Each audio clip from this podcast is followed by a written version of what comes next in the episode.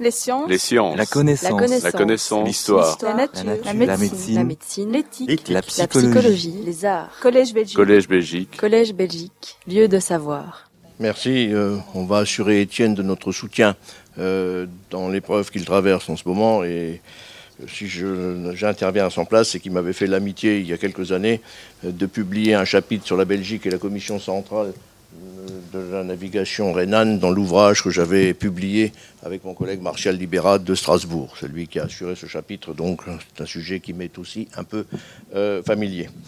Créé en 1815 à la suite du congrès de Vienne, la Commission centrale pour la navigation du Rhin compte depuis 1919 la Belgique en qualité de membre. Cela peut étonner, parce que comment expliquer qu'un pays comme la Belgique, qui n'est pourtant pas un État riverain du Rhin, ait été admis dans la CCNR, qui reste la plus ancienne des organisations internationales contemporaines? En fait, euh, cette situation, elle s'explique par les revendications de la délégation belge à la conférence de la paix à Paris, au sujet du régime international de certaines voies fluviales en Europe.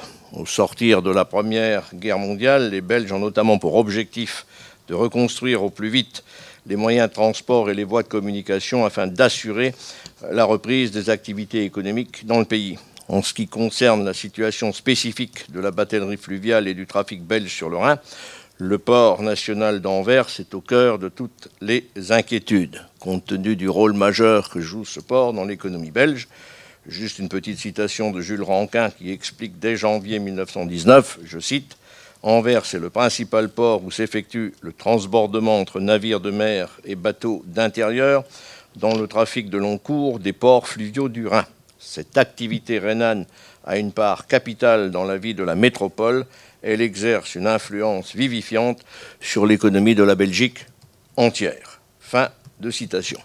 Plus loin encore, dans la même intervention de Ranquin en janvier 1919, euh, il écrit, je cite, Il est hautement désirable, tant que nous n'aurons pas une voie d'eau directe reliant Anvers au Rhin, que les bateaux rhénans allant d'Allemagne à Anvers et vice-versa, quel que soit leur pavillon, soient soumis à un minimum de restrictions compatibles avec les exigences du blocus de l'Allemagne.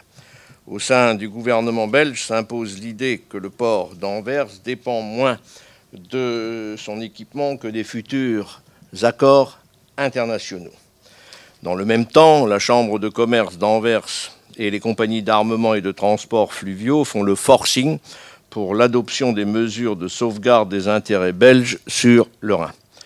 Leur ambition est donc de constituer un armement rhénan-belge pour remplacer les anciennes filiales anversoises de sociétés allemandes et ainsi s'affranchir de l'influence économique prépondérante depuis la fin du XIXe siècle des armateurs et financiers en provenance du Reich dans la métropole portuaire. Donc à Paris, les revendications belges au sujet de l'internationalisation du Rhin s'expriment au sein d'une commission spéciale qui, dès janvier 1919, se réunit chaque semaine pour étudier les questions relatives au régime international, des voies d'eau et des voies ferrées. Et c'est en tant que délégué de la Belgique que Paul Segers, député d'Anvers et ancien ministre de la Marine et des Communications, et Jean Hosty, conseiller juridique à la direction de la Marine au ministère des Transports, siègent et expliquent qu'Anvers est le véritable port international du Rhin et l'une de ses bouches économiques.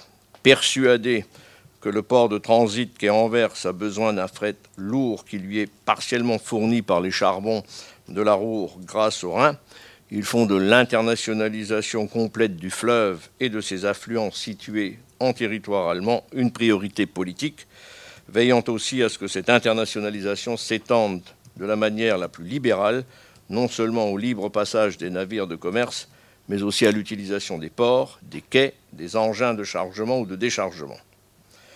Mais il voit aussi dans l'adhésion de la Belgique à la Commission un élément crucial de la négociation. Pour les Belges, il est en effet primordial que des pays non riverains soient admis à prendre part au contrôle international qui s'exerce sur le Rhin et qui, eux aussi intéressés à la sécurité des relations commerciales sur le fleuve, en seront les plus sûrs gardiens plutôt que les pays riverains. L'objectif est clair, faire de la Commission centrale pour la navigation du Rhin une organisation vraiment européenne et un instrument de contrôle durable de l'Allemagne. Bien décidé à obtenir le maximum de réparation des dommages de guerre, ça a été évoqué, la délégation belge revendique également la restitution des bateaux qui, d'août 14 à novembre 1918, ont passé à un titre quelconque sous pavillon allemand. Et les milieux anversois y voient le moyen de reconstituer son effectif d'avant-guerre et de posséder à la fin un tonnage rénant assez enviable.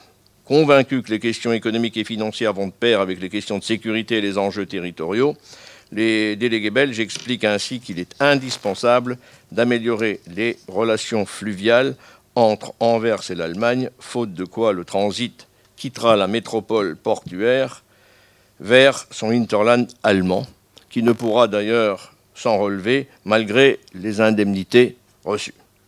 Voyant grandir la concurrence de Rotterdam, il s'efforce aussi d'en faire une question de vie ou de mort économique et une précaution contre l'avenir. Satisfait de l'insertion dans le traité de paix d'une clause ménageant la faculté pour le gouvernement belge d'imposer à l'Allemagne dans un délai de 25 ans la construction, selon un plan et des tracés fixés par la Belgique, d'une portion de voie navigable Rhin-Meuse sur son territoire, les Belges voient dans l'implication de la CCNR, habilité à faire exécuter tout ou partie des travaux en cas de manquement de l'Allemagne, une garantie supplémentaire dans la perspective des négociations pour le creusement d'un canal à grande section d'Anvers à la Meuse, pour ensuite rejoindre à partir de là la Roure et le Rhin à travers le Limbourg hollandais.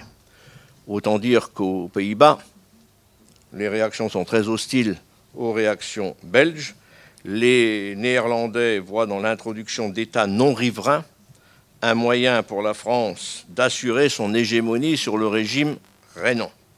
Ils estiment aussi, ces Néerlandais, que faire entrer la Belgique pour des motifs jugés politiques va empoisonner l'atmosphère jusque-là technique de la commission rhénane. Les tensions montent encore d'un cran quand se pose la question de la représentation des deux pays au sein de l'organisation. Avec opportunisme, les Belges espèrent tirer profit de l'exclusion de l'Allemagne des négociations à Paris et de l'absence des Pays-Bas restés neutres pour obtenir une position avantageuse au sein de la Commission du Rhin, en réclamant notamment une représentation égale à celle de leurs voisins néerlandais, pourtant riverains.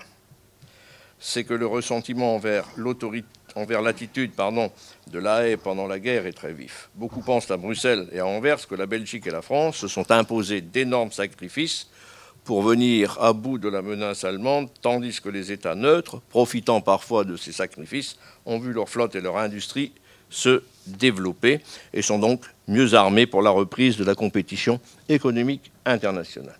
C'est sous cet angle-là qu'il faut comprendre pourquoi les Belges à Paris s'efforcent de placer les Néerlandais devant le fait accompli au moment où ils seront invités pour les Alliés à donner leur adhésion au traité de paix et donc à la recomposition de la commission de navigation sur le Rhin. Donc, sans surprise, le gouvernement néerlandais ne digère pas la décision d'octroyer à la Belgique deux représentants, soit autant qu'aux Pays-Bas, au sein de la nouvelle CCNR qui compte dorénavant 19 représentants pour 7 États membres. Pour mémoire, c'est très intéressant, les États membres de la CCNR, c'est l'Allemagne, la Belgique, la France, la Grande-Bretagne, surprise supplémentaire, l'Italie, les Pays-Bas et la Suisse. Il s'agit pour les Néerlandais d'un coup de force qui traduit une méconnaissance de leurs droits naturels et historiques. Il faudra finalement un effort de conciliation des représentants britanniques et français pour que les Pays-Bas obtiennent un troisième délégué en compensation de la nomination d'un Belge, ce sera Jean Hosty, au poste de secrétaire général de la commission rhénane. Aux yeux des experts belges, cette nomination est un succès diplomatique, on pourra y revenir après. À Bruxelles, on estime en effet euh, que le fait que les fonctions si importantes de secrétaire général sont confiées à un Belge est de nature à augmenter notre influence, je cite, au sein de la Commission et peut nous aider à faire prévaloir les vues répondant à nos intérêts.